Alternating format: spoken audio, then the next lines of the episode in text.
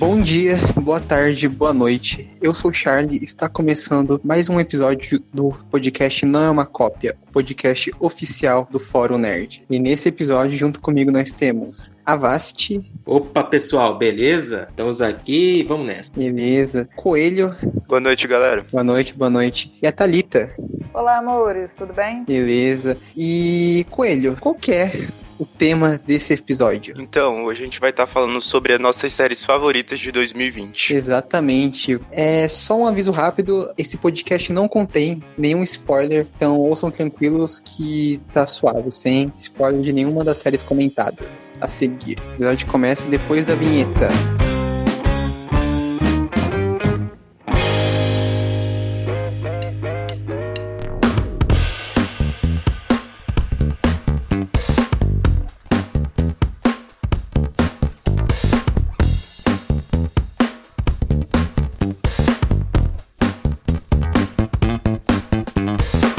Bom, pessoal, antes de começar, né, sempre aqueles recados de sempre, né? Vocês acessarem o nosso site forumnerd.com com acento agudo no O. É, a gente está postando diversas matérias, notícias, enfim, cobrindo a, as novidades da cultura pop mundial. E nos seguirem nas nossas redes sociais, que é Nerd no Instagram e arroba nerd underline fórum no Twitter. A gente está sempre compartilhando as coisas por lá também, então deem uma seguida. E, bom, antes de começar o, o episódio episódio em si, né? Só avisar que, como sempre, a gente não vai conseguir falar de todas as infinitas séries lançadas em 2020. Nós tenta e não consegue. É, a gente infelizmente não vai dar. A gente vai tentar falar de algumas mais famosinhas e outras que a gente gostou mais por questões pessoais e tudo mais. Uh, mas em várias séries como a Pátria do Destino, Agentes da Shield, Miss América, sé séries bem famosinhas e queridas vão acabar ficando de fora, mas paciência, né? Não, não dá pra comentar tudo. Falem nos comentários, né, o que você, as séries favoritas de vocês, quais vocês acham que ficaram de fora que deveriam ter entrado, né? Vamos dar uma interagida. E começando por uma série que o Avashi escolheu para comentar, né? Uh, mas acho que a maioria daqui assistiu, né? É uma série que bombou e talvez tenha sido o grande lançamento do ano, né? Que foi a segunda temporada de O Mandaloriano, série de Star Wars, é, do universo de Star Wars, que estreou no serviço de streaming do Disney Plus. E, bom, acho que dispensa comentários, mas abaixo, fala que você escolheu a, a série, dá uma sinopsezinha básica pra gente. Bom, eu escolhi Mandaloriano, né, porque eu estou acompanhando atualmente, é, eu estava acompanhando né, a segunda temporada, já que praticamente ela já acabou, né, acabou uhum. na, nessa quinta-feira. É, acabou há dois dias atrás, né, quando a gente tá gravando esse episódio. É, exatamente, e cara, assim, eu acho que todo mundo aqui, os ouvintes aí, que são fãs de Star Wars, assim, pelo menos, ou já ouviram falar dessa série, ou já assistiram ela, que sabe que é a história de um Mandaloriano, um solitário, né, que viaja pelo, pela galáxia de Star Wars imensa, longe da nova, da nova república que está ali, etc. E, uhum. né, ele acaba com uma missão, né, que ele tem que entregar, né, um serzinho muito fofo chamado Baby Yoda um, a um Jedi. Sinceramente, eu, quando eu vi o Baby Yoda pela primeira vez, eu achei um pouco feio, mas eu fui me acostumando. O que? Não? É, a primeira vez eu achei que eu achei exótico, mas tudo bem. Não, não, ele é maravilhoso desde o começo, mas eu só, só avisando que a gente não vai dar spoiler, né? A gente vai comentar. Não, a gente não... É, essa temporada tem grandes revelações, grandes aparições, mas no geral a gente não, não vai dar nenhum grande spoiler, né? Sim, e principalmente da segunda temporada que quem é fã, né, fanservice à, à vontade de qualidade, hein? É, não, é Mandaloriano, é, podia mudar pra, o título pra Mandaloriano, a fanservice story, né? Porque, caralho, essa temporada aqui foi só, só fanservice, só fanservice, né? Se a primeira temporada funcionou, imagina essa. É, é. É, mas a série também, no final eles estão certos, porque Star Wars é isso aí mesmo, e a série foi um baita sucesso, assim, um sucesso estrondoso que, né, não era por mais, não era por menos, né? Sim. Coelho e Thalita, você assistiu a série? Ou não? Imagina que sim, né? Apesar de não ter assistido, tá na minha lista de prioridades. Eu dei uma segurada, porque eu, primeiramente eu queria saber se seria uma dessas séries infinitas, porque em geral, quando a série faz muito sucesso, né, eles tendem a segurar por muitas temporadas. Mas eu deu para sentir assim que eles vão meio que estender o universo em séries, né, diferentes. Sim, sim. Aí eu já coloquei assim na listinha de prioridades para começar. E eu quero dizer que ainda sem ver como que é um acerto mercadológico essa série série. Apesar de não assistir, eu, eu sou alucinada pelo Baby Yoda. Eu já quero ele na minha coleção de Funkos com urgência. Eles fizeram um acerto tão grande, eles criaram um produto, sério, perfeito. Assim, a essência deu muito certo. Tanto que atingiu até esse público que ainda não, não assistiu a série, essencialmente. É, não, o, o Baby Yoda, quando ele apareceu no, na primeira temporada, pô, eu consegui ver o episódio no dia que saiu, né? Mas nossa, a internet ficou inundada de só de foto, meme e coisa do Baby Yoda, né? É um sucesso, né? A partir do Baby Yoda, a série engrenou de vez, praticamente.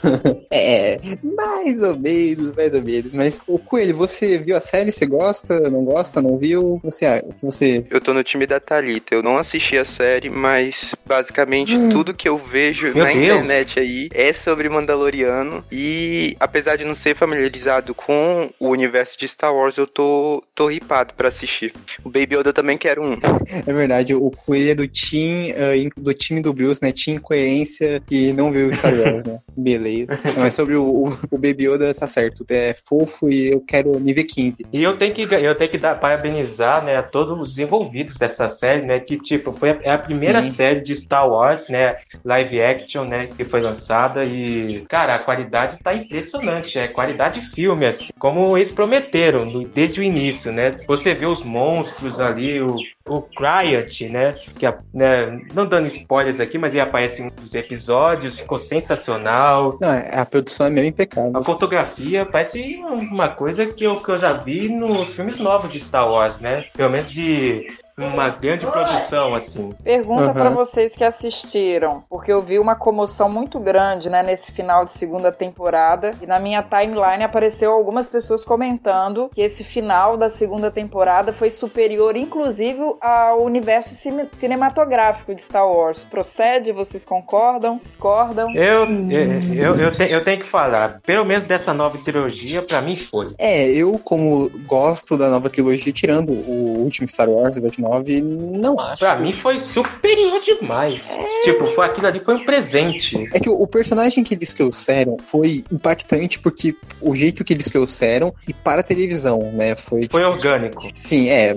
Assim, orgânico não, porque, né? O CGI, né, do que eles utilizaram não tá muito convincente, mas. Ah, o CGI, o CGI tava, tava bem melhor do que o Tark em Rogue One. Ah, sim, sim. É, sim. mas orçamento, né, gente? Também não vamos apelar, né? Série, não tem como ter o mesmo orçamento. Mas ó, até, que pra uma série de TV ficou bom, pô. Ficou bem É, melhor do sim, que apareceu no cinema. E Sim, tá, não, assim, o, orçamento, o orçamento é gigante, né? Então eles conseguem fazer coisas incríveis, né? Como, inclusive, é um grande diferencial, como até o Avashi comentou, eles trouxeram até nomes eh, de atores relativamente famosos, né? Participar dessa, dessa série, tipo, tem o Pedro Pascal, que é o Mandaloriano, ah, tem a... uh, A Ming Na Wen, é esse o nome dela, Avashi? Que é a, a Mulan, É, isso mesmo. a do, do- Que, que é, ela, é- Mulan. ela du, dublou a Mulan e também foi a Merida May em Agents of S.H.I.E.L.D. Ela tá na série Isso, também. E vai aparecer em breve aí uma série aí, vocês vão saber É, em breve. Tem o Giancarlo Esposito, tem até nomes grandes na produção, né? A série é criada pelo John Favreau com a ajuda do Dave Filoni, que é o cara das séries animadas de Star Wars, então, né, melhor nome possível. O, o cara é o,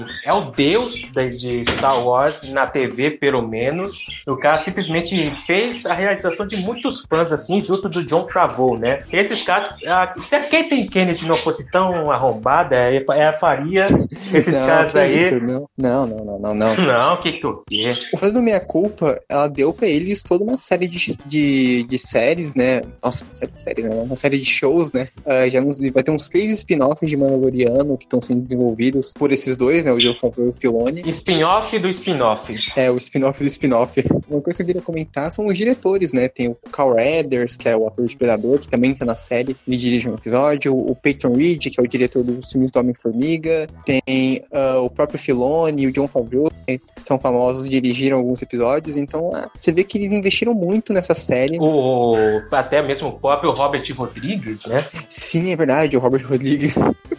o diretor Ele do. também tá num episódio. E você consegue Sim, identificar sim. facilmente que é o Robert Rodrigues nesse episódio, tá? Só pra deixar bem claro. É, não, o episódio que ele faz, inclusive, que é um dos melhores, envolvendo um personagem clássico da, da- um personagem da trilogia clássica tendo uma redenção, né? Sim. Entre aspas. E a série ela se conecta muito bem com o universo de Star Wars, né? Ah, inclusive, é, embora eu tenha um certo problema com o roteiro dela, em que ela é muito formulaica, né? Às vezes ela.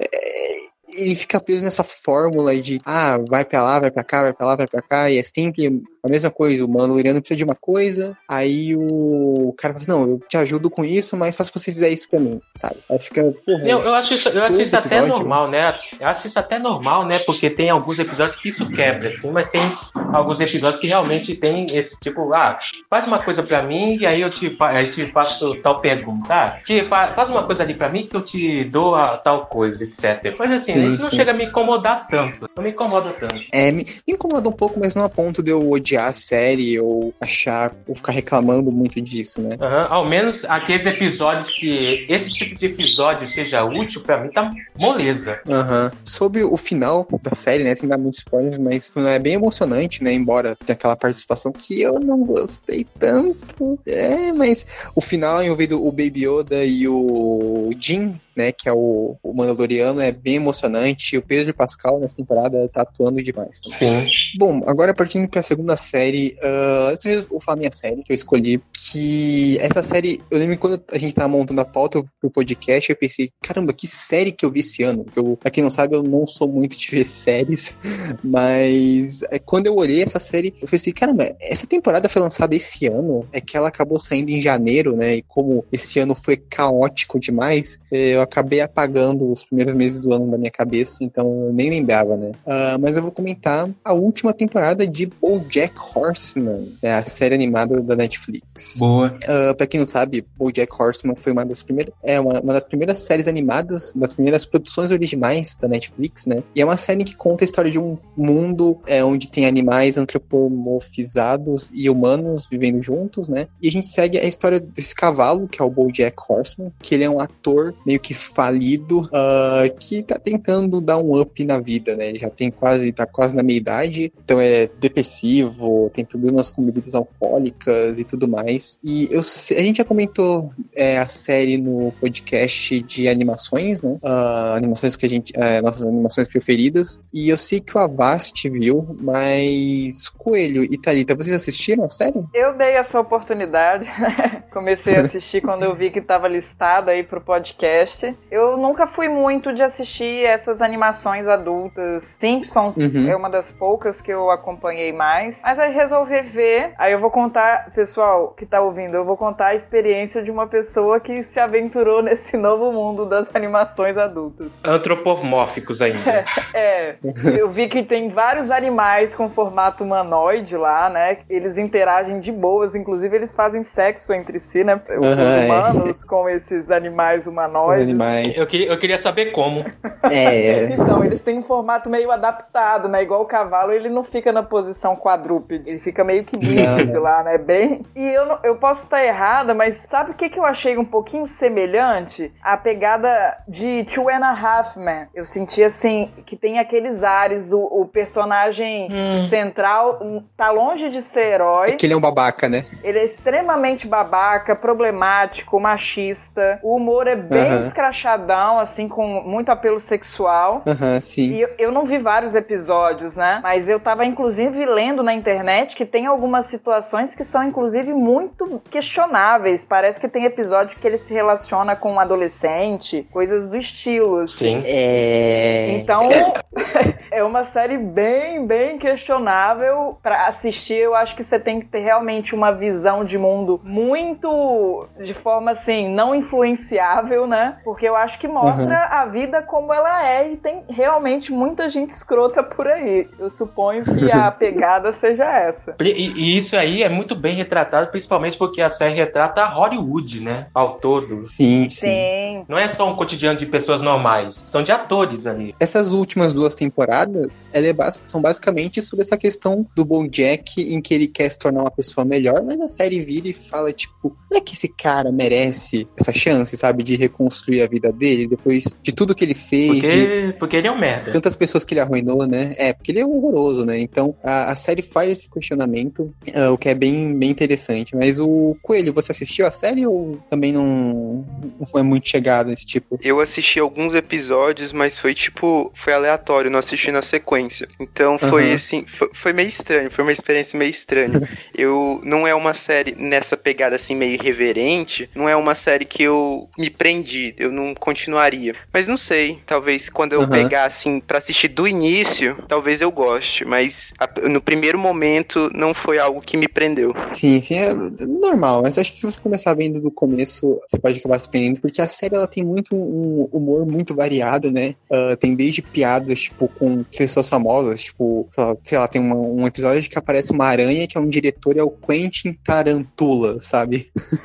tem... É, o Quentin Tarantorino, Tarantorino. é isso, isso. Que eu achei genial isso. Tem, tem um episódio que o Bojack é oferecido o papel pra ele no filme dos Irmãos Coen, né, do Onde os Fracos Não Tem Vez, e ele vira tipo, não, por que eu vou fazer esse filme, né? Parece que vai ser horroroso, aí, né, o Onde os Fracos Não Tem Vez é um filme famoso, ganhou Oscar e tudo mais. Não, também tem o episódio que ele e o Daniel Radcliffe participam de um programa lá do Senhor Peanut Butter. Ah, nossa, sim. Esse episódio é demais, esse episódio Não, aí é... é... demais. E tem vários atores famosos, né, nessa, como dubladores, tem o, o Bojack, é dublado pelo Will Arnett, né, que é o Batman do Lego Batman. Uh, tem sim. também a Alison Brie, dubla a Diane, tem uh, participações tipo do J.K. Simmons, do Lakeith Stanfield, né, tem, tem vários... A, a Jessica Biel. Isso, vários atores famosos. E comentando mais sobre a última temporada em si, que, como as pessoas sempre falam na internet, né, uh, BoJack é uma série meio de gatilho, né, uh, porque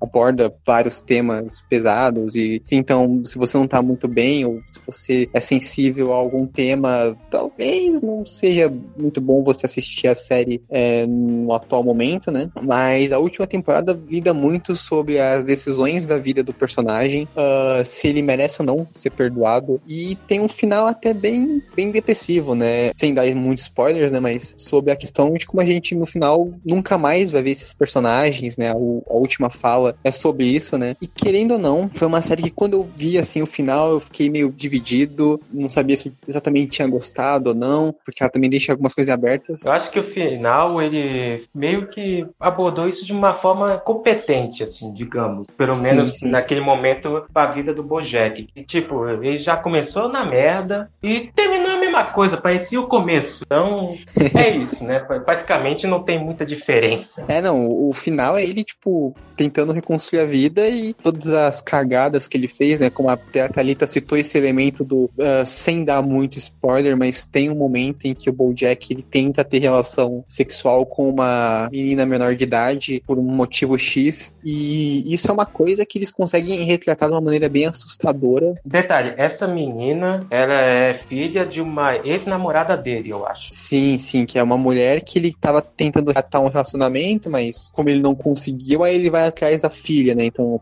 você, né, enfim. Uh, mas BoJack Horseman, vejam que é genial, assim, tem episódios em que eu sempre pensava, nossa, genial, não tem como o Jack fazer um episódio melhor. Aí eu assistia outro episódio e é, conseguiram fazer melhor, né? Então, ele vive nesse looping. Uh, inclusive, eu recomendo a todos que é uma série muito boa e um dos melhores originais da Netflix. Bom, partindo agora para a próxima série, é uma série que a Talita escolheu, que chama Little Fires Everywhere ou Pequenos Incêndios por Toda Parte. Uma série do Hulu uh, que eu não conhecia, mas aparentemente fez muito sucesso. E Talita, fala por que você escolheu essa série um pouco sobre do que, que ela se trata. Né? Então, é, ela tá disponível na Amazon uhum. e eu escolhi um dos motivos por ser uma série limitada. Então, fique tranquilo, não, não ah, vai ser é cancelada, você vai ver um final. Apesar de que a repercussão foi tão boa que eles estão pensando em fazer uma segunda temporada pelo sucesso, apesar dela ser baseada num livro já meio que ter fechado, ela deixa ainda uhum. meio que umas pontas que poderiam ser respondidas numa temporada subsequente. Então existe uma pequena. É que, que nem o que nem aquela Big Little Lies, né, da HBO, que fizeram a mesma coisa. Exatamente. E deu mais ou menos. Exatamente. Não teve a mesma repercussão, mas para quem curtiu mesmo é bom você ter assim algumas respostinhas que ficaram assim devendo. Mas eu já convido uhum. o ouvinte a assistir essa série por conta do elenco. Ela tem Carrie Washington, né, que ficou muito conhecida, que ela é a diva de Scandal, que foi uma série que perdurou por muitas temporadas, e tem a Reese Witherspoon, que estava em Big Little Lies, que você falou, tá em The Morning Show, fora que é conhecida aí por vários filmes. Filmes, é. Então é um elenco de primeira. Então só só por isso aí já vale a pena acompanhar essa série. E o momento em que ela foi lançada bateu com aquele caso do George Floyd e essa série trata muito sobre a temática do racismo. Então, naquele momento em que a tag lá Vidas Negras Importam estava em alta, essa série chegou ali em evidência, tratando desse assunto que é extremamente delicado e tem que ser muito, muito falado a respeito, né? Só para uhum. quem não conhece a sinopse, a série ela mostra a Helena, que no caso é interpretada pela Reese Witherspoon, e ela é aquela integrante da típica família margarina, sabe? Aquela mulher branca, hétero, mãe de quatro filhos aparentemente perfeitos, é, ela é esposa dedicada e aí... É a, a personagem dela do Big Little Lies, né? A personagem dela no Big Little Lies, né? Bem parecida suponho uhum. que seja bem parecida, pelo que eu ouvi falar. Ela ainda é jornalista. É, é bem isso mesmo. Ela consegue fazer uhum. tudo isso. Aí um belo dia ela vê um carro meio que velho, cheio de malas, e dentro desse carro tem uma mulher e uma adolescente, e ela já acha meio suspeito, não, nem, sem perguntar, ela já acha suspeito e ela aciona a polícia. Uhum. Enfim, a, a, polícia chega lá e eles veem que na, nesse carro tá a Mia Warren, que é interpretada pela Karen Washington, que é uma mulher negra, mãe solteira, é artista plástica, e a filha dela, que é a Pearl. Aí elas estavam usando o veículo meio que como um abrigo, porque elas ficam constantemente se mudando, então elas ainda não tinham achado um lugar para alugar e ficar. E ainda assim, enfim, teve todo esse constrangimento policial. Só que pelas questões do destino, né, que o destino reserva, exatamente Helena é a pessoa que é a dona do apartamento, da casa, na verdade, que elas vão tentar alugar. Aí a Helena, quando vê aquela situação, ela fica extremamente assim com remorso, acaba alugando, nem olha nada assim de antecedentes da Mia. E aí que a trama vai se desenrolando. E você vai vendo assim que é uma história de muitas camadas que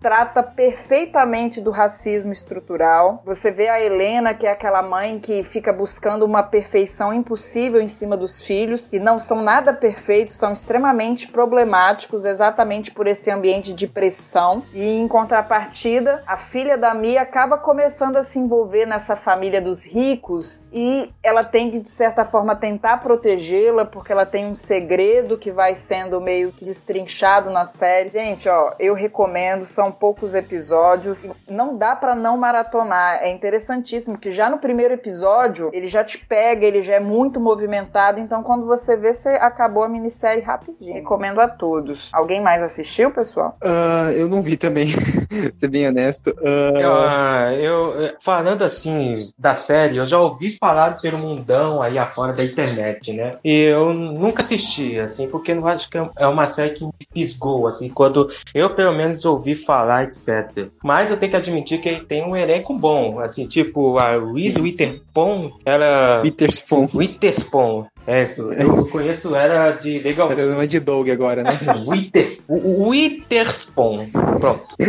Reese Witherspoon. Para os íntimos é só Reese. Re... É a Reese. Ah, obrigado. Eu conheço ela dos filmes de Legalmente Loira, né? Que eu acho bem engraçados. Uhum. E, bom, não assisti a série, então não sei o que eu posso comentar sobre, né? Mas eu fica tá na lista aí um dia eu ver. Ah, não, eu, eu também não, não tinha visto a série. Inclusive, esses dias saíram, teve um evento né, da Disney em que eles comentaram um pouco sobre essa série e falaram, né, que a série foi um, um baita sucesso, teve muita repercussão, visualização. Eu fiquei, caramba, tá aí, né? Então a gente menos espera, as coisas fazem sucesso, né? E Tele falou, tá na Amazon, então tá facinho pra ver, né? É, a Amazon é um serviço bem acessível no Brasil, já que não tem Hulu. E é baseada num livro, tá, gente? Ah, olha lá, é baseada num livro. E tem crítica no site também, que a Thalissa escreveu. Isso. Mas e você, Coelho? Você viu a série? Assisti, assisti. Falando nisso, eu queria até agradecer a Thalita por ter recomendado ela, porque eu achei ela Ah, incrível. obrigada. Ela, eu- os temas dela são extremamente relevantes, por sinal. A Winterspoon tá ótima no papel, é, apesar dela não estar saindo muito da sua zona de conforto, porque o papel dela que me lembrou muito aquele que ela fez em Big Little Liars da Big HBO. Little Lies, né? Vocês assistiram? É, eu até, a, gente comentou, Aham, a gente comentou, eu vi sim. E pelo que a Thalita falou, é totalmente a personagem dela, tirando a parte da jornalista, né? Pois é, ela é tipo aquela rica dona de casa que tenta provar a si mesma o tempo todo que ela é uma boa mãe. Aham. Mas, particularmente pra mim, é, quem brilha mesmo é a Kerry Washington, que faz a, a Mia. É Mia o nome? Isso, Mia Warren. Isso, isso. Pois é, eu acho ela incrível a atuação dela. Um ponto interessante é que eu achei que é a dinâmica delas nos, prim- nos primeiros episódios. A personagem da Witherspoon tenta a todo custo mostrar pro mundo que ela não é preconceituosa. É tipo, ei, ei, veja que eu tenho uma empregada negra, eu não sou racista. Enquanto a, a Mia. É, tenho amigos negros, vou em passeatas, ajudo, apoio. É. Isso, ela fica tentando o tempo todo mostrar esse, esse ponto, enquanto a Mia, ela é muito reservada, seja por questão do passado, que eu não vou falar, entrar aqui pra não dar spoiler, ou mesmo por essa questão racial dela se, de- dela se guardar. E no, no, no final, a questão do final, eu não esperava, eu fiquei com uma sensação meio estranha, sabe? Tipo, é assim, vai acabar desse jeito, mas eu esperava uma redenção por parte da. Não vou falar, senão vai ser spoiler, mas eu esperava uma redenção. É, é. Mas é isso, eu achei muito boa a série. A minissérie, na verdade, né? Na verdade, eu vi falando que eles estão cogitando uma segunda temporada. É, a Thalita falou. Então, a, a segunda temporada meio que re- responderia isso, mas ao mesmo tempo, eu acho que aqui- esse plano em aberto no final é muito realista, porque a gente às vezes fica sempre esperando redenção das pessoas e na vida real não é assim. Então eu Sim, acho sim. essa série muito pa- palpável nessa questão. Não tem negócio de redenção. Se você for ver, né, eu não cheguei a assistir Big Little Lies, né, pode ser realmente que ela esteja replicando um papel, mas aí no caso a personagem da Reese, a Helena, você vai conhecendo o passado, não que justifique as ações dela, né? Mas ela literalmente é um produto do meio. Então as ações dela têm meio que uma razão de ser, apesar de não serem justificativa. E os filhos dela são também produtos do meio que ela criou. Então eu realmente achei interessante essa proposta do meio que de deixar algumas coisas em aberto, porque eu não, não acho que exista conversão para certas atitudes. Acho que pode haver até melhoras, mas uma conversão de fato é complicado. E os filhos dela, o, o interessante é que ele- eles percebem essa questão da mãe deles serem controlador e tudo mais, e eles tentam romper com isso. Isso que eu achei legal também. Sim, é, Caraca. é engraçado que ela tem quatro filhos. A filha mais nova é a que não tem nada a ver com ela e é a que começa a se dar bem com a Mia. E a Helena fica muito pé da vida por conta disso. Quatro filhos, né? Poxa, essa, essa essa mulher é uma verdadeira mãe brasileira, hein? Aí depois você entende por que, que ela não se dá bem com a filha. Tem tudo a ver com o passado dela, né? Já na gestação. E, e uma outra coisa interessante que aí a filha, que é aquela é, assim, super bajula, que é a pseudo perfeita, faz altas cagadas assim por baixo dos panos, mas entre aspas faz essas cagadas. Então é, é- é cheia de camadas a série. Eu recomendo porque foge da caixinha. Inclusive o plot twist que envolve a vida da Mia, que é a personagem da Carrie, é muito legal, é imprevisível. Então você fica literalmente com o queixo caído assistindo. E inicialmente você tem aquela ideia de que é uma série até mesmo clichê, mas aí ela abre ali um leque de, de- abordando vários temas de questão de sexualidade, de aborto, Sim, sim. é, de maternidade. É muito interessante. Eu também eu agradeço pela recomendação e recomendo. Passo pra frente também. Aí. Beleza, então isso foi Pequenos Incêndios por toda parte. A série está disponível na Amazon. E partindo para a próxima série que a gente vai recomendar recomendar. Agora é a vez do Coelho, né? Ele que escolheu uma das séries mais famosinhas do ano e que todo mundo comentava, fazia meme. E ah, eu não entendia nada porque eu não vi a série, mas é uma das produções mais famosas da Netflix, que é a terceira temporada de Dark, a série alemã, né? É alemã, né? Essa série? É, alemã. Isso, lançada pela Netflix. E Coelho, fala um pouquinho sobre a, a sinopse de Dark e sobre essa terceira temporada e por que você gostou da série, você recomenda, né? Só lembrando que essa é a última temporada, né? Da, da série. Isso, a última temporada lançou dia 27 de junho, que é o, o apocalipse da série. É uma data é, bastante importante ah, simbólica, pro, pro enredo. Simbólica. Isso. É, para quem não sabe, a trama ela gira em torno de viagens no tempo com alternância inicial entre três períodos distintos. Aí, conforme a trama vai avançando, a gente é apresentado as diferentes versões do protagonista, que é o Jonas, e os impactos que essas viagens causam na vida dos moradores da cidade de Widen. Sob um viés técnico, pelo meu ponto de vista, é tudo é perfeito. A questão da construção da atmosfera, a fotografia, a trilha sonora que é agonizante, os cenários, tudo é, culmina para a criação desse, desse ambiente mórbido, sabe? Eu não sei se vocês assistiram. Vocês assistiram a série? Então. É, não, não vi. Eu, eu assisti, é... eu assisti a primeira temporada. Eu não é... vi a série. Eu abandonei. Eu, eu só ouvi falar da série. Eu assisti a primeira temporada toda e eu abandonei primeiro, porque eu não consegui consegui ter empatia pelos personagens, mas eu confesso que o que me incomodou mais é porque é uma série que ela dificulta propositalmente e eu, eu não enxergo ela como sendo uma série acessível. Ó, sinceramente, eu penso assim, uma série que você tem que ficar assistindo vídeo no YouTube explicando o episódio é o cúmulo do absurdo. É, é, o famoso tem que fazer TCC. Tem que fazer um TCC para entender. Não, eu vou dar um exemplo só para vocês entenderem que não é questão de que ah, você é burra, você não entendeu. Vou dar um exemplo. Por exemplo, aquela série da Mansão Bly, né? Que é até muito recente, uhum. que eu quase coloquei nessa listagem. Sinto muito, gente, por não ter colocado. É excelente. Mas a maldição da Mansão Bly é ex excelente e tem uma parte da trama que é difícil de entender. Mas chega a uma certa altura, o roteiro ele vai te explicar. Demora um pouquinho, você fica lá quebrando seus neurônios lá, mas ele vai te explicar tudinho, bonitinho e você vai entender. Isso não acontece em Dark, não. Se você não entendeu, ó, beijos, benção, que já foi. Ele não faz Olha, vou... essa, essa coisa didática de, de, explicando, ele não faz questão disso. Eu vou defender aqui. Por... Vai lá, fala. Pode continuar, pode terminar, pode terminar. Mas é aquela coisa, deixa eu admitir que o roteiro é inteligentíssimo e é interessante, só, só que eu não achei que a abordagem foi escolhida da melhor forma. Para mim, exige demais do nosso raciocínio, sinceramente. Então, eu amo a Carol Moreira, obrigada, né, por ela traduzir a série, mas eu acho que uma série ela tem que ser didática de alguma forma. Ela até realmente pode fazer te desafiar, mas não a ponto de você realmente ficar dependente de outras mídias para compreensão dela. Eu prefiro DOA, tá? DOA é uma série que é também complexa e ela foi cancelada por conta disso. Então não entendi como que Dark vendeu sendo complexa e DOA não conseguiu. Isso ainda para mim eu não consigo entender. Não sei se vocês já ouviram falar dessa outra série. Nunca tinha ouvido falar. Ou seja, uma série pra, por, por fã na internet fica criando teorias. Né? É, e memes. Eu vou defender aqui porque eu assisti, eu assisti tudo, gente. Eu assisti tudo. Uhum.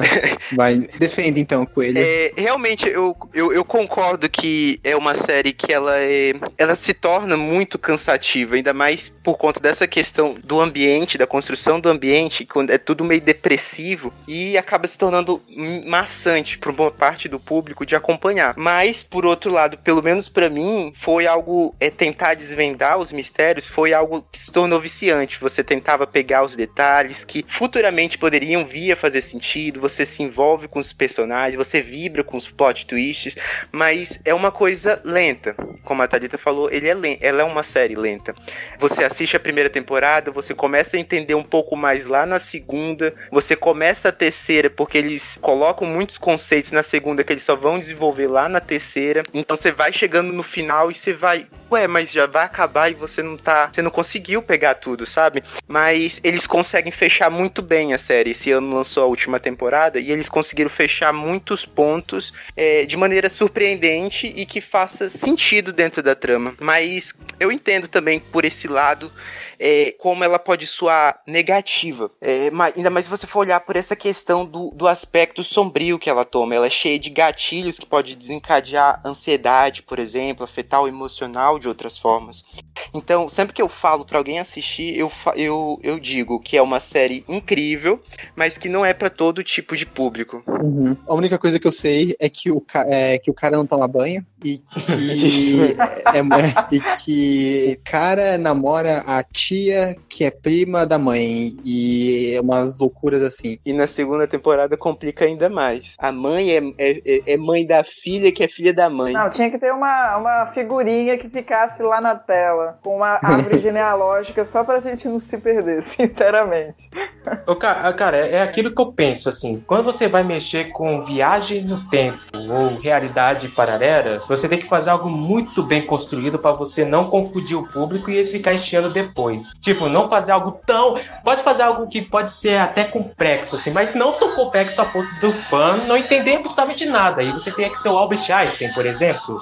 Eu acho que tinha que ter uma, um pouco de explicação aqui e ali. Eu não vi a série, mas se, se meus colegas estão falando que foi isso, eu acho que. É, pelo não... que ele falou, responde, né? Só que leva mais temporadas para responder. Eu já ah, acho isso um ponto fraco. Demorar tanto tempo para trazer as respostas, eu acho que muita informação vai se perdendo no caminho. Tenho, enfim, eu ainda que, queria entender o que que realmente pegou o público assim Dark, porque eu não enxerguei tudo isso não. Para mim essa trama nas mãos corretas teria sido mais interessante assim. Robert Zemeckis. Ela acaba fazendo muito sucesso que foi um sucesso em que até mesmo eu eu me surpreendi porque ela é uma série muito diferente do, do habitual do, do grande público. Eu também fiquei surpreso com esse sucesso que ela fez. Talvez pelos memes, né? O povo foi vendo que era difícil e meio que falou: ah, não, deixa eu ver para ver se eu entendo. Com certeza não deve ter entendido. Pela aventura, isso. ah, o, o, o, cubo mágico, né?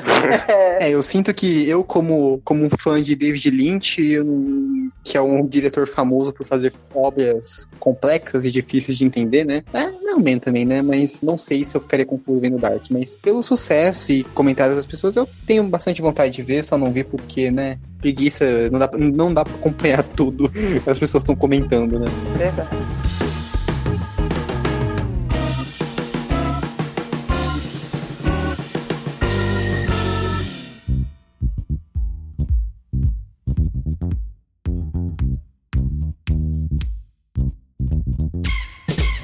Agora começando a segunda rodada, indicações, uh, Avast, fala a série que você escolheu, né? Você escolheu talvez a segunda maior série do ano, a terceira maior série do ano. Foi um sucesso de pública, crítica, memes, todo mundo amou, que foi a segunda temporada de The Boys que estreou da Amazon, né? Série exclusiva da Amazon que adapta os quadrinhos de Garth Ennis. Exatamente. Fala um pouco da sinopse e o que você achou da, dessa segunda temporada. A sinopse, basicamente, vai da primeira temporada para essa. Tipo, a segunda, pelo menos falando da segunda temporada, eles começam com né, os garotos, né? Eles meio que sendo foragidos, né? Escondidos numa loja de quadrinhos. E tem lá o Billy Butcher também tá fugindo das autoridades, né? Porque ele foi acusado de um crime que provavelmente ele não cometeu, né? Mas estão achando que ele né, fez por causa né, de toda a imagem de bom moço né, que tem o Capitão Pátria, que é o verdadeiro cão chupando manga nesse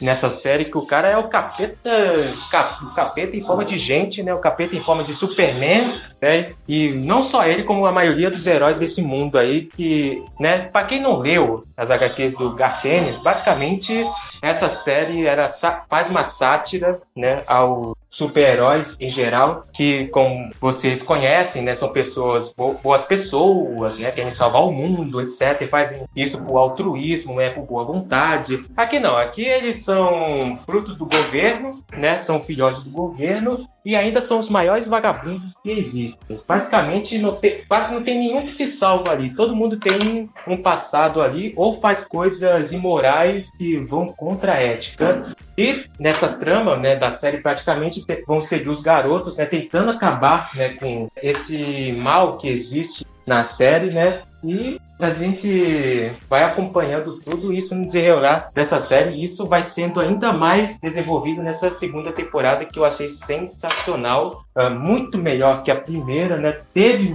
mais ação aqui, né? Teve um, um desenvolvimento a mais para muitos personagens, né? Ficou a Queen na primeira temporada. E, e o que vocês acham da série? Tarita, Coelho, Charlie, se vocês assistiram ou não, né? O Charlie, eu acho que eu sei que ele assistiu, né? Então eu acho que ele tem uma opinião formulada sobre. Nossa, para mim The Boys é a melhor série de heróis dos últimos tempos, sinceramente. Ah, eu sim. sou apaixonada pela série. E exatamente uhum. porque não tem heróis e vilões. É, é, existe uma linha tênue ali entre bem e mal. Você de fato torce meio que para os que esteticamente são os vilões, já que eles têm propósitos menos sombrios. Ainda assim, eles são sujeitos falhos, eles são passíveis de erros, eles meio que são assombrados pelo passado de alguma forma.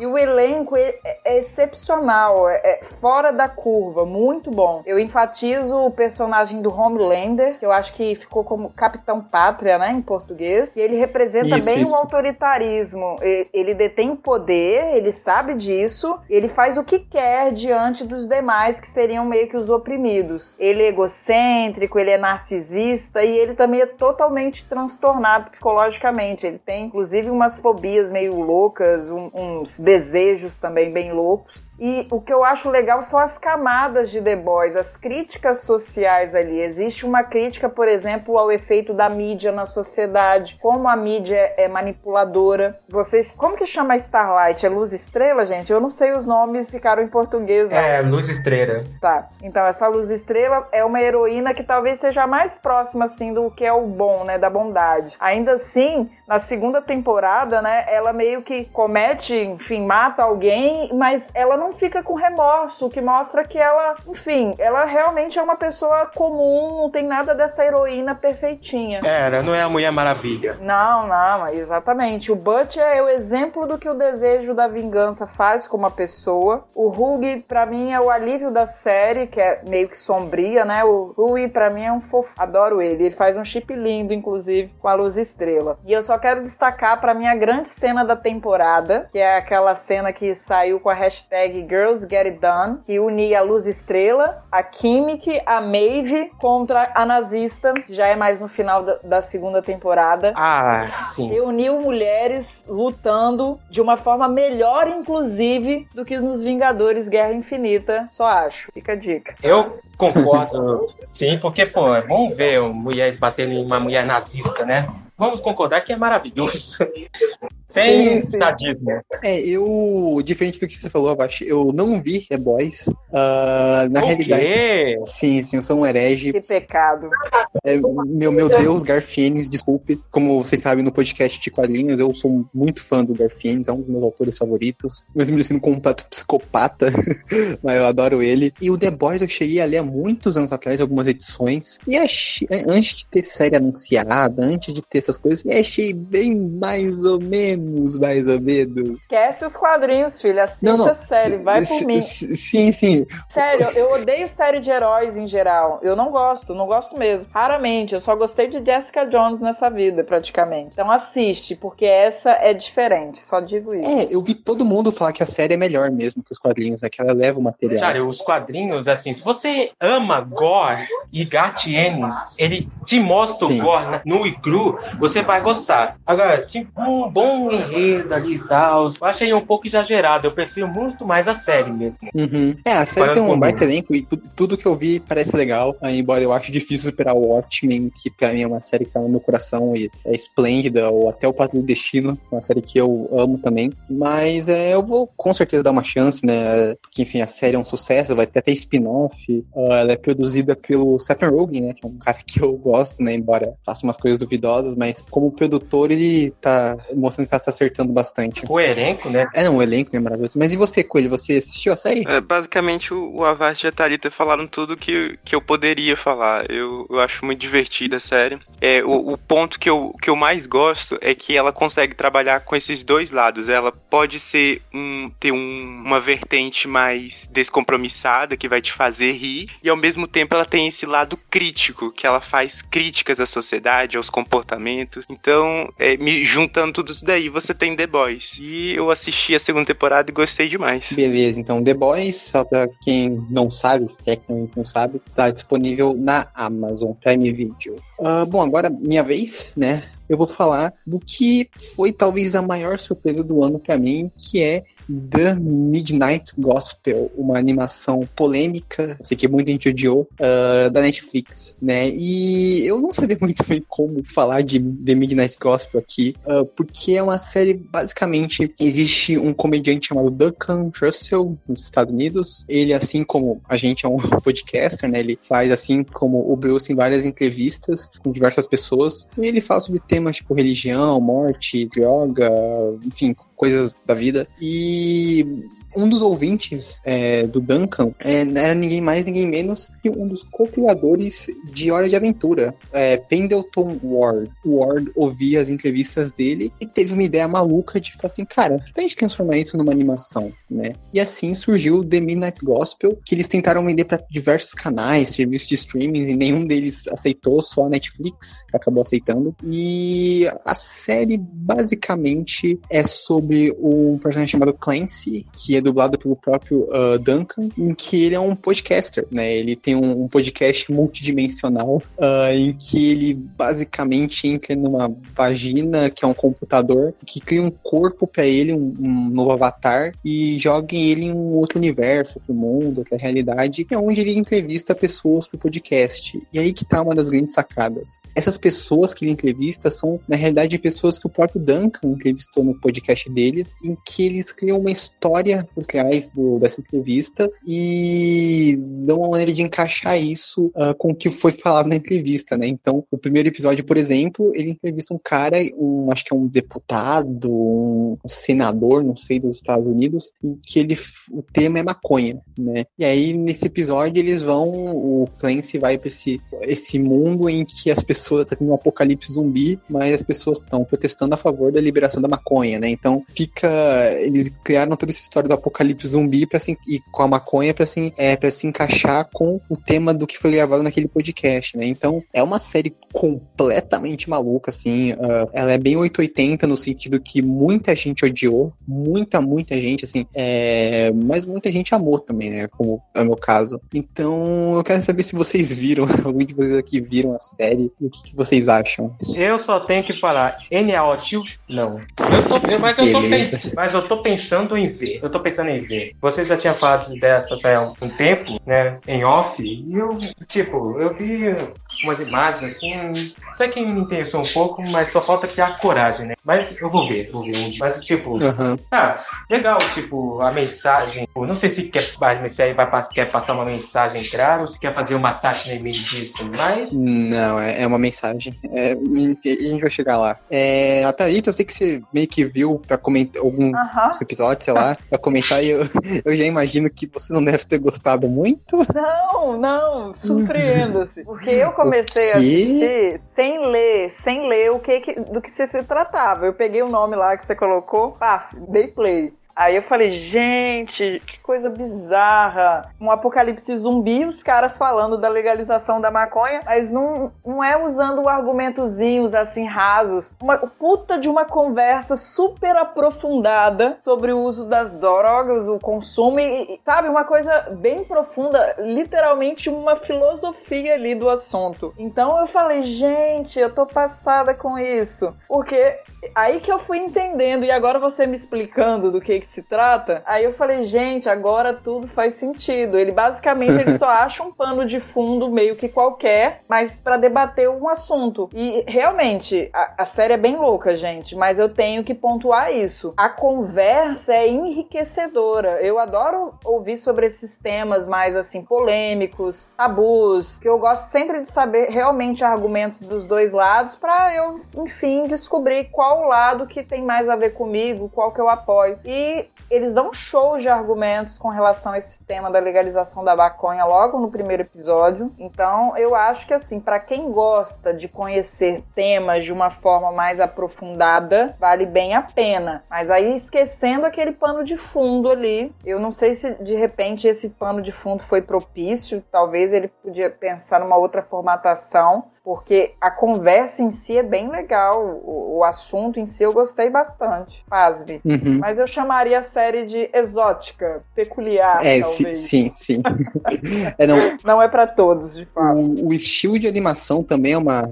É, é bizarramente lindo e é bem. O, o, tema também, o, estilo é bem parecido, um pouquinho assim, sem as, sem as cores fortes, mas é um pouco parecido com o de Hora de Aventura, né? O que faz sentido porque é do mesmo criador. Mas realmente, é falou, não, não é pra todo mundo. E você, Coelho, você assistiu? Eu, eu assisti alguns epi episódios, mas foi. Me, me, eu, eu me interessei muito mais do que por Bojack, entendeu? Eu assistiria, eu Olha voltaria só. a assistir Midnight mais do que Bojack. Exatamente. Porque você tem todo aquela bagunça gráfica e no fundo, você tem uma, um, um, diálogo franco sobre questões muito pertinentes. Né? Aquele episódio que eles discutem sobre religião enquanto está sendo uhum. cortado o, o, o Sim, urso lá tá sendo cortado. É, é, uma loucura, é uma loucura. Eu não terminei de assistir, mas tenho vontade. Não, sim. É só que, inclusive, é até meio engraçado, porque o único episódio, talvez, que foge um pouco do tema principal da série é o primeiro, né? Que fala sobre a legalização da maconha. Mas os outros, eles são muito sobre a a vida, a morte, uh, até alguns é, abordam o aspecto religioso, né, como o Coelho falou. Uh, o segundo, que tem o, meio que a, o urso sendo morto e, e, formado de carne, eles falam um pouco sobre religião, sobre a visão da morte, é, sobre o cristianismo e tal, o hinduísmo. E essa série ela foi feita principalmente porque, porque a mãe do criador acabou falecendo, né? Então, é, meio que ele fala que serviu até como uma certa terapia para ele. O último episódio é uma entrevista com a mãe dele, né? Foi uma entrevista gravada antes uh, dela falecer. E assim, é, é, tocante, assim. Eu que sou o coração de pedra, como já falei várias vezes, tinha momentos em que eu dava umas pontadinhas no coração. É, o episódio se chama Como Eu Nasci, uh, que é os dois conversando sobre a, a vida deles, a, como, onde ela estava quando ele nasceu, uh, né, como foi o parto, como foi a infância, como é, sendo a, ela estava enfrentando uma doença na época, uh, sobre o que ela acredita que, como ele deve meio que superar a morte, né, porque ela já sabia que ela provavelmente ia, ia falecer. Uh, é bem tocante, bem bonito. A série é totalmente experimental. Acho que é por isso que as pessoas não curtiram tanto, algumas, né? Uh, e mesmo que seja uma bizarrice atrás de bizarrice, uh, é maravilhosa, vale a pena, principalmente pelos diálogo, pelo diálogo de fundo da, da série. E pra vocês terem ideia, tem um episódio em que ele entrevista a morte, né? que no caso é, é uma mulher que ele fez entrevista, só que no episódio eles decidiram que colocar ela como a morte, né? Aí eles chamaram ela de novo para gravar algumas, algum, algumas falinhas, né? Pra casar com a. Tudo com a, com a temática do episódio e a historinha que eles estão contando, né? Mas é. Midnight Gospel, uh, assistam, muito bom na Netflix, uh, uma excelente animação. E partindo para a penúltima indicação, agora é uma da Thalita também, uh, que foi uma série que eu também não lembrava que tinha saído esse ano. Eu, eu, lembrava de ter assistido esse ano, né? Que esse ano eu vi as duas temporadas, mas eu também fazia ideia que tinha sido lançado esse ano. Que é a segunda temporada de, a segunda temporada de Sex Education, uma série da Netflix que fez bastante sucesso. Uh, e aí, Thalita, explica pro pessoal um pouco do que se trata a série e por que você gostou bastante dessa temporada. Então, eu fiquei bem feliz de constatar que a segunda temporada saiu em janeiro, que eu queria muito colocar essa série na lista. E por mais que alguns achem que a primeira temporada foi superior em algum aspecto, alguns aspectos, eu acredito que a segunda seja mais necessária das duas e eu vou explicar o porquê. Antes, né, só para você entender o panorama, se você não assistiu Sex Education, ela mostra meio que adolescência, só que de uma forma bem diferente. Tem como pano de fundo aí o personagem do Walt, que ele é um menino um pouco introvertido e a mãe dele é meio que uma terapeuta que trabalha com essa parte de sexologia. E ele começa, ele descobre que ele tem um dom em ajudar os colegas da mesma idade, meio que se aproveitando dos conhecimentos que ele carrega em razão da mãe dele trabalhar com isso. Então na escola ele começa a ser meio que um terapeuta terapeuta sexual dos colegas, ajudando eles a superarem trações, algumas questões amorosas, e ele começa inclusive a fazer um dinheirinho com isso, em parceria com a Maeve, que no caso vai ser o chipzinho aí da história, né, os dois, que ela meio que arranja os casos para que ele resolva, e enfim, a série tem esse pano de fundo e parece até tosco, mas a série é muito interessante. Aí voltando aí para a segunda temporada, né, que é a razão da escolha da série, por que que talvez ela seja muito superior à primeira? Por causa da necessidade. Ela tem uma cena que é extremamente impactante, que se eu não vou dar spoiler, mas só para você entender a atmosfera, ela se passa no ponto de ônibus, quando todas as garotas basicamente acompanham a Amy, a personagem Amy, para tomar o ônibus. Ah, é verdade. O tema ali é abuso, inclusive ficou circulando muito essa tag nas redes sociais e essa imagem delas todas no ônibus, depois delas todas sentadas no fundo do ônibus. Eu, como mulher, me senti extremamente representada com aquilo, me emocionei, chorei mesmo naquele episódio. A cena ela fragiliza a gente demais, que é a realidade que nós mulheres vivemos diariamente e não tem jeito. Só quem é sente na pele o que é andar sempre com preocupação. Não importa onde você esteja, se é num ônibus, como a série abordou, se é num metrô, se é num trem, não importa com que roupa você esteja ou o que você faça, você está suscetível a qualquer momento sofrer abuso. E a série trata disso com uma sensibilidade que, nossa, foi fenomenal. A série tá de parabéns. Aí eu aproveito uhum. para destacar que Sex Education, gente, presta um serviço de utilidade pública. É uma verdadeira aula de educação sexual. Ela trata o tema de forma natural e extremamente didática. Os uhum. assuntos, né, que são meio que tabus, eles são, enfim, naturais. Vou dar um exemplo. Talvez vocês concordem ou não. A amizade entre o Oates e o Eric. Eles são melhores amigos e ninguém questiona o Oates ou, ou duvida da sexualidade dele por ele ser amigo do Eric, que é homossexual. Porque simplesmente não tem razão para ter esse questionamento. E eu acho que isso que é o lindo na série. Ela trata de temas como sexualidade, gravidez na adolescência, dependência química, de uma forma super didática e emocionante. Nessa temporada, o, o arco principal aí gira em torno novamente do Oates e da Maeve. Inclusive, deixa eu abrir um parênteses. Gente, a Maeve, ela podia ser irmã da Margot Robbie, né? Pelo amor Sim, de Deus. Sim, nossa, eu ia falar isso. Igualzinho. Gente, Igualzinho. por favor, façam um filme onde elas sejam parentes. Hashtag filha da Alequina. Eu lembro que ela postou que ela não queria mais ser comparada com a Margot, porque o tempo todo todo mundo colocava uma foto da, da Maeve, da, da atriz, e da Margot junta, porque é muito parecido. Por isso que ela descoloriu o cabelo dela, né? Que ela era loira na primeira temporada, e na segunda ela tá com cabelo preto, né? Porque é realmente era, já era. parecido. Sinto muito. Inclusive, uma ideia, faça um remake de Face Off, aquele filme do Nicolas Cage com o. Ah, é o cara do Pulp Fiction, caramba, do, do Grease. John Travolta. Isso, John Travolta, que eles com o rosto, né? that. Isso é bem, bem, bem bobinho, mas é legal.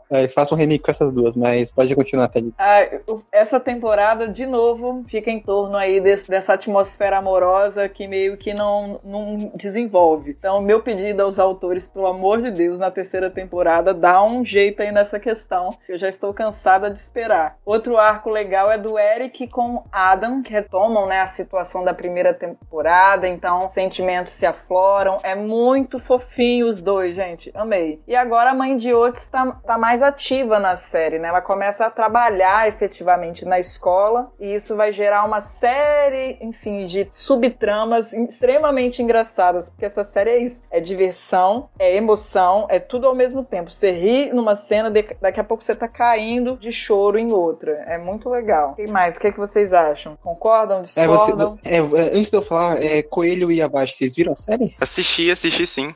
Eu me divirto demais Eita. quando assisto Sex Education, porque ela, ela é leve e ainda assim ela trata de assuntos é, muito importantes. Eu gostei de como ela se reinventou nesse segundo ano, não repetindo as mesmas ideias da primeira, mas essa questão de que cada personagem teve um progresso individual, mas ao mesmo tempo me incomodou nesse, nesse ponto porque como cada um tá seguindo sua própria jornada, a interação entre os três protagonistas ela acaba sendo bem reduzida em comparação à primeira temporada, e que é o que foi para mim o que tornou o show tão cativante. Teve alguns episódios que eu sentia vontade de pular certos plots, mas não é necessariamente um ponto negativo da série. Nossa, sim. Eu compreendi a necessidade disso, só não funcionou tão bem para mim.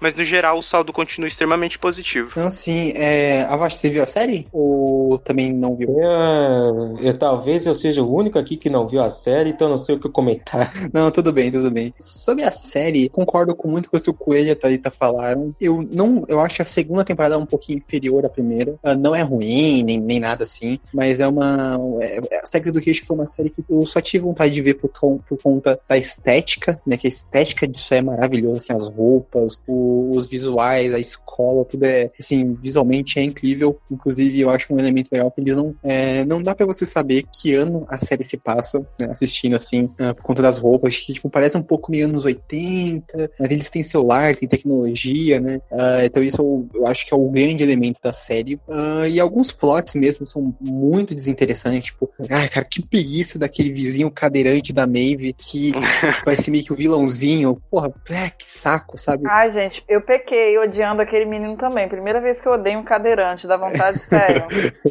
Não pode. Eu sei que é pecado.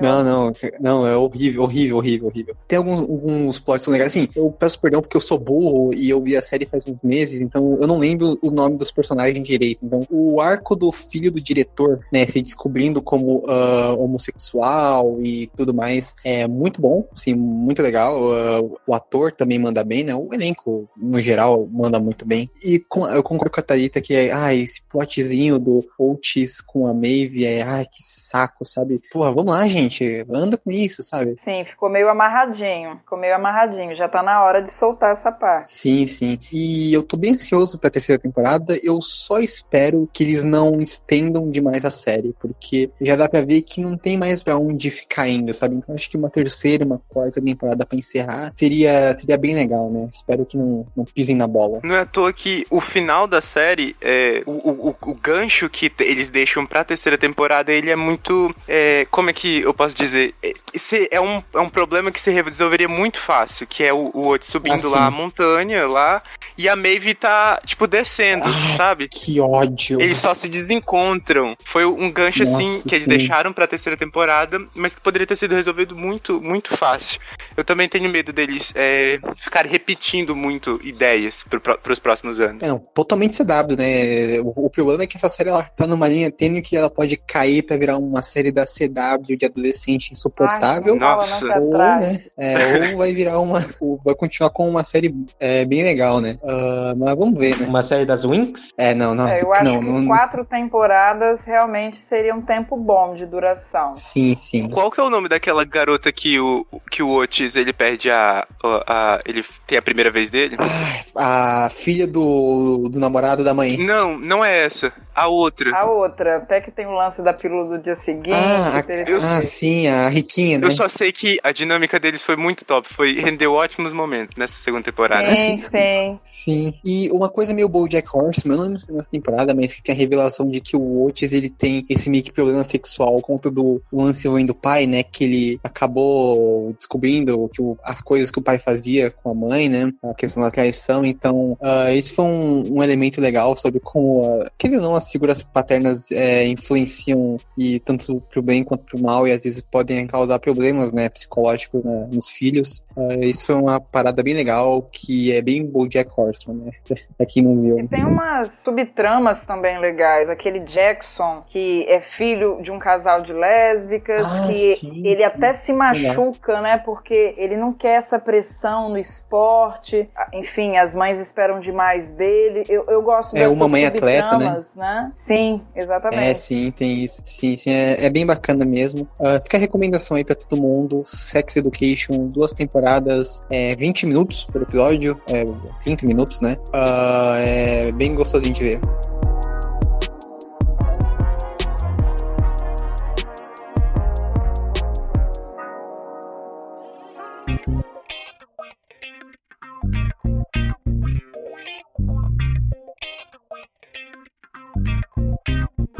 E, bom, agora pra última série, é, ou no caso, minissérie, que o Coelho vai, vai comentar, né? Que ele que escolheu, que é uma das grandes surpresas e maiores sucessos do ano também, que é The Queen's Gambit, ou o Gambito, Gambito da Rainha, né? A série Netflix, a minissérie da Netflix, é feita pelo Scott Frank, que é o mesmo criador de Godless, outra minissérie de sucesso da Netflix, estrelada pela incrível Anya Taylor-Joy. E aí, Coelho, fala um pouco sobre a série, a, no caso, a minissérie, uh, um pouco sobre o plot e o que você achou dela. E, e coloca sucesso nisso, né? Porque foi, foi um fenômeno em um mês de lançamento. E é uma série, assim, que foge do, do nicho, sabe? É uma coisa, assim, que a gente não esperava que, que fosse tão bem recebida. É uma série de xadrez, né?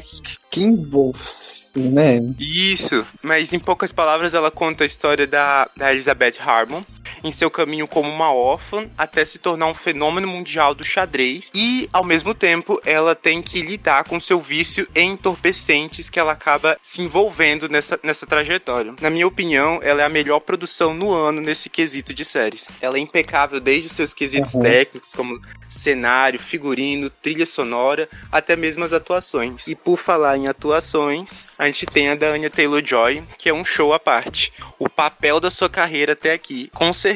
Eu não sei se vocês assistiram outras, outras produções com ela, mas ela tá incrível aqui. Sim, sim. Como eu, eu falei na minha crítica pro site, ela consegue conferir várias nuances pra personagem, transmitir, mesmo que com poucos diálogos, todas as emoções possíveis nas diferentes fases da vida dela. Seja na adolescência ou no amadurecimento como mulher. A atriz, ela consegue tornar tudo tão envolvente, é, você fica é, preso na história dela, você quer ver como ela vai se desenvolver. E também tem a questão do xadrez, que tá de parabéns à produção, porque consegue é, transformar algo que é associado é, à, à, calmaria ou até mesmo algo entediante para algumas pessoas em um verdadeiro espetáculo. Tipo você fica você fica viciado naquilo, você quer ver a próxima jogada dela e vibra e torce. Ah, o último episódio lá, quando ela vai contra o, o russo, cara, aquele episódio foi incrível para mim. Mas enfim, uhum. basicamente é isso. Vale cada segundo. O que, que vocês acharam? Bom, acho que todo cara, mundo aqui viu, né? É, eu, cara, é, tipo, tem a Nia Taylor-Joy. Quando tem essa mulher em alguma produção, você tem que ver cada produto que ela está. Porque, cara, é, ela... Ah, Sim,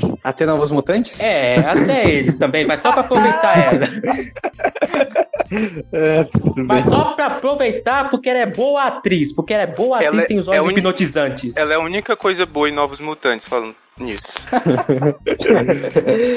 e cara, eu achei que ela nessa série foi o ápice da carreira dela. Não sei se vocês concordam, mas ela tá sensacional aqui como Elizabeth Harmon. Ela tem uma versatilidade na sua atuação que é sensacional. Você não sente um TED quando vê ela em cena, você você fica com aquele ar de mistério envolvendo a personagem, principalmente sua história antes do dela ir pro orfanato e etc., que vai sendo né, mostrado ao longo dos episódios. Achei, achei essa série sensacional. E, cara, eu que não sei de nada de xadrez, né? Eu tentei jogar xadrez uma vez na escola, eu passei vergonha, né? Porque eu não sabia nem o que, que era bispo e rainha, né? E eu vi essa série eu falei, caraca, que legal, velho. Mesmo eu não sabendo nem o nome dos bonequinhos ali e tal. Tipo, parecia que eu tava vendo. É, das peças, parecia que eu tava vendo. Tipo, tipo uma Copa do Mundo, né? E eu tenho que falar que xadrez é melhor que futebol e pronto.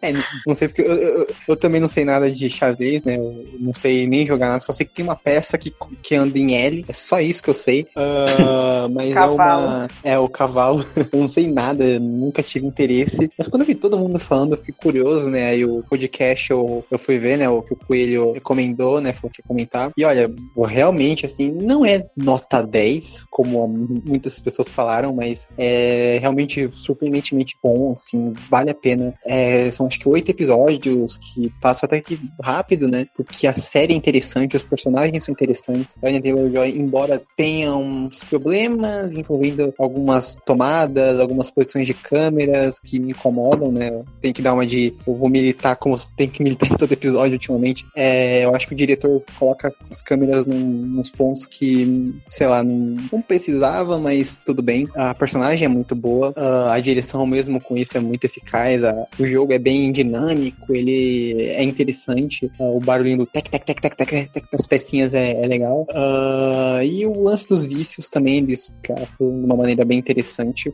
só um, um detalhe que até mesmo eles conseguem criar uma questão emocional envolvendo a personagem e a mãe adotiva, alguns amigos, ou até mesmo aquele, aquele zelador que ajudou ela, né, que ensinou ela a jogar, né? No final tem uma, o último episódio tem uma cena bem emocionante envolvendo ela e esse zelador. Então é, realmente merece o sucesso que tá fazendo, é uma série, uma minissérie incrível. E tem a ambientação que eles fazem um bom uso, tipo, a gente em cada episódio a gente tá nos Estados Unidos, depois vai pro México, depois vai até pra União Soviética, né? Pra uhum. poder participar desses torneios, né? Em plena, né, o auge da Guerra Fria, ainda que tem um bom discurso, né, em meio, principalmente lá nos últimos episódios, assim, isso muito bem bolado. É, não, e o visual, né, as roupas, os carros, os figurinos, é, fotografia é tudo impecável, assim, é, é incrível mesmo. E você, Thalita, você também viu a série, eu acho, você gostou dela, como a gente? Nossa, eu sei que vocês já bajularam ela, mas deixa eu exaltar essa mulher, gente.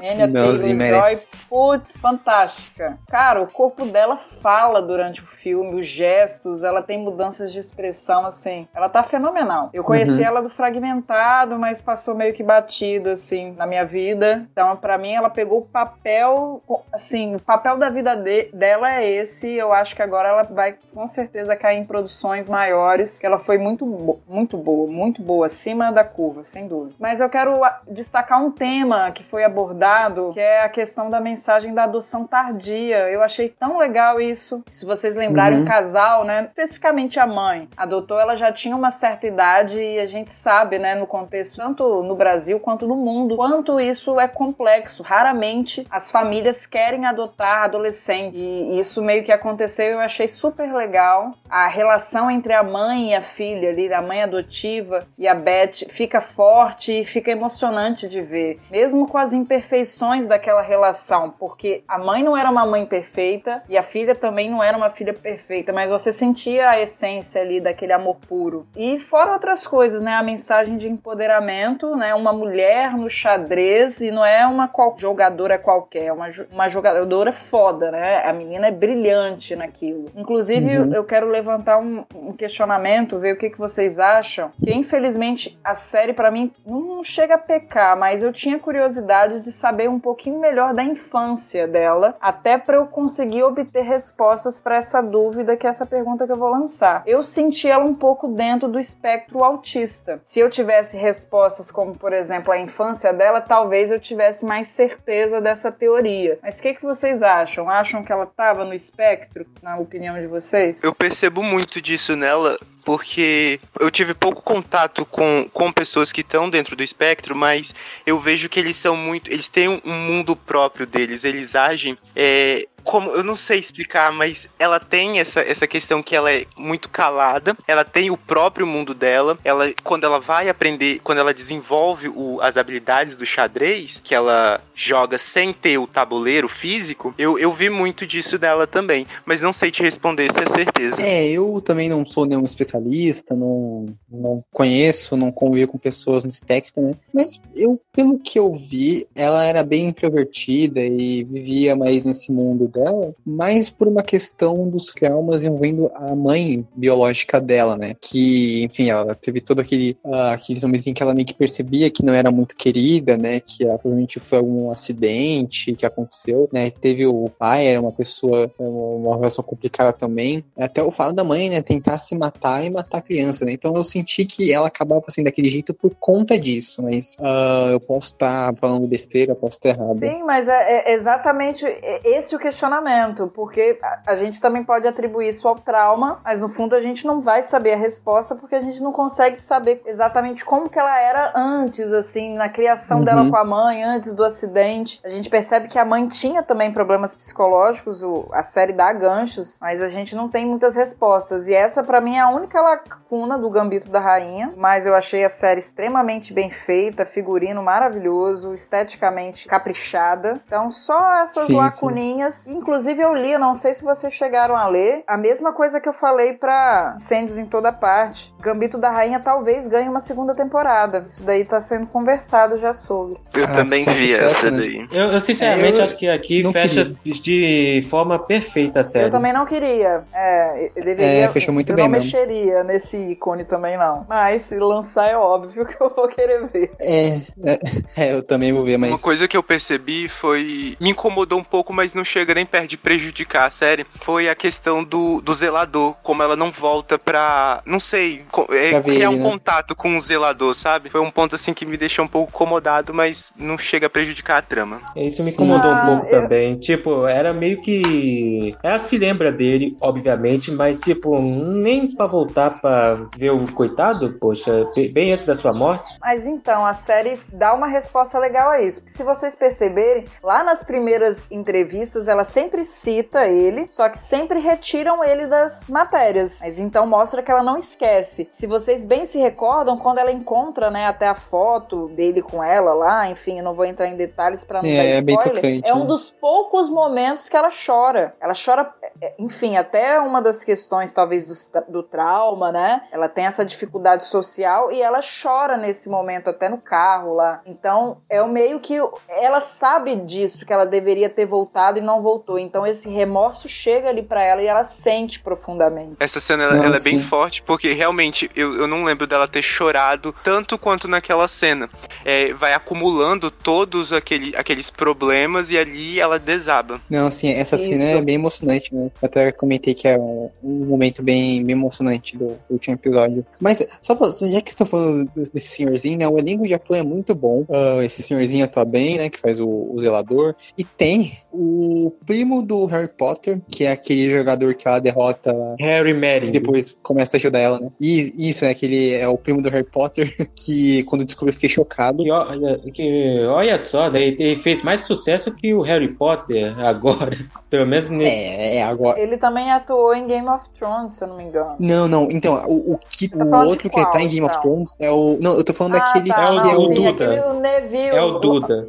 Ah, é o Duda? É o- ah, é o gente, Duda, eu não isso. tinha É porque ele tá Sim. magro. É que ele tá magrinho, né? E também tá bem mais velho. Mas tem também o, o menino do Game of Thrones, né? Que esse menino que parece que ele recebeu alguma maldição, que ele tem cara de 15 anos, né? Tem tipo 47 anos, mas tem cara de, de 13 anos, né? E, inclusive, é muito bizarro ver ele com esse bigodinho. Ele parece aquele Vincent Adultman do Bojack Horseman, que é um, um menininho que usa uma roupa de adulto, né? É, são bem parecidos.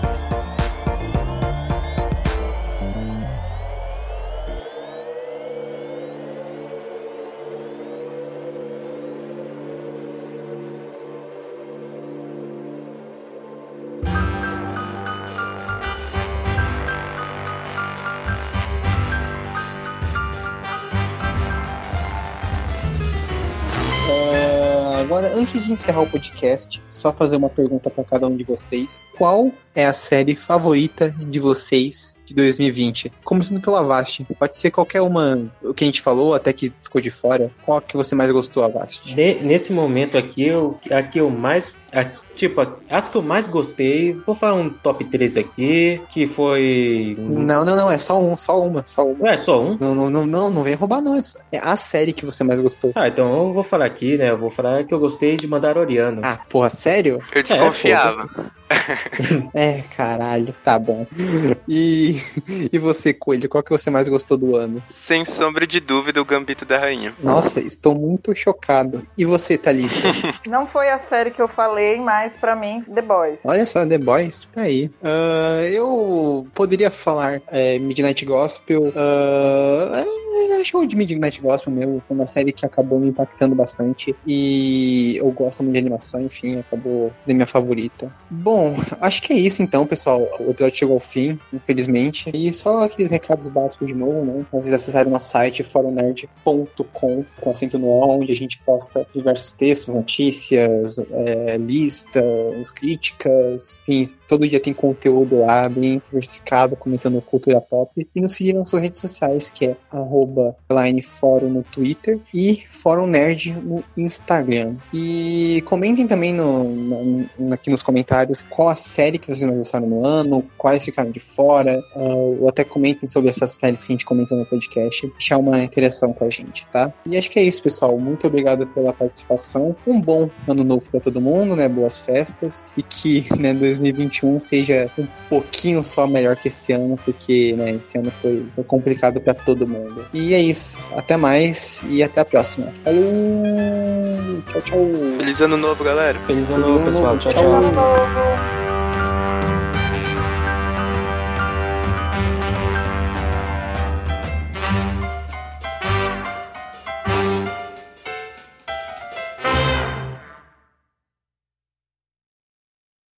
Este podcast foi editado por Léo Oliveira.